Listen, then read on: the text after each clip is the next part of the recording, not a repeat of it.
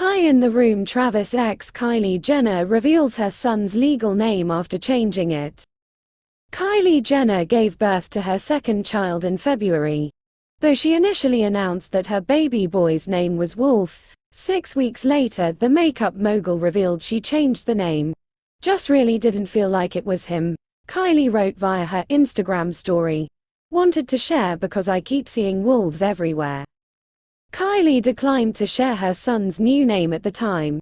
Since then, fans have been understandably eager to know the baby's updated moniker, though Kylie has been resistant to share. Why Kylie is still keep her baby's identity a secret. Recently, Kylie addressed the speculation around her son's updated name, and her response may surprise fans. During an appearance on James Corden's Late Late Show, the reality star was asked about her son's name. Kylie admitted she's still yet to change her son's legal name, even though she's been using a different moniker for him. We haven't officially legally changed the name, she told the television host. So, his name is still Wolf. His passport's Wolf, but that isn't going to be his name. We're just waiting.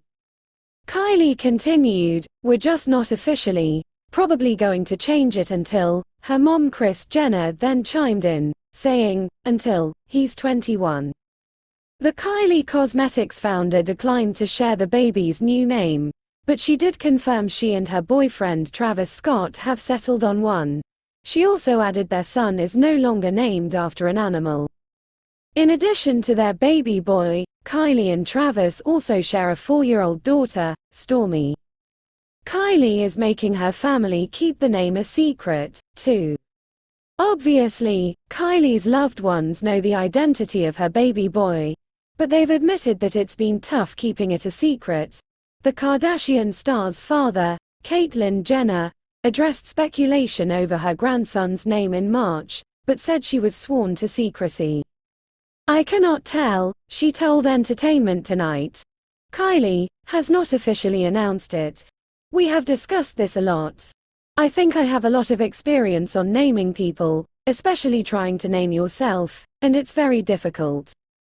It's not only the baby's name that's been kept a secret, Kylie also hasn't shared any full-face images of the newborn. She's only posted snippets of the infant's hands and feet. It seems like Kardashian Jenner fans are going to have to wait a bit longer to know more about Kylie's baby boy.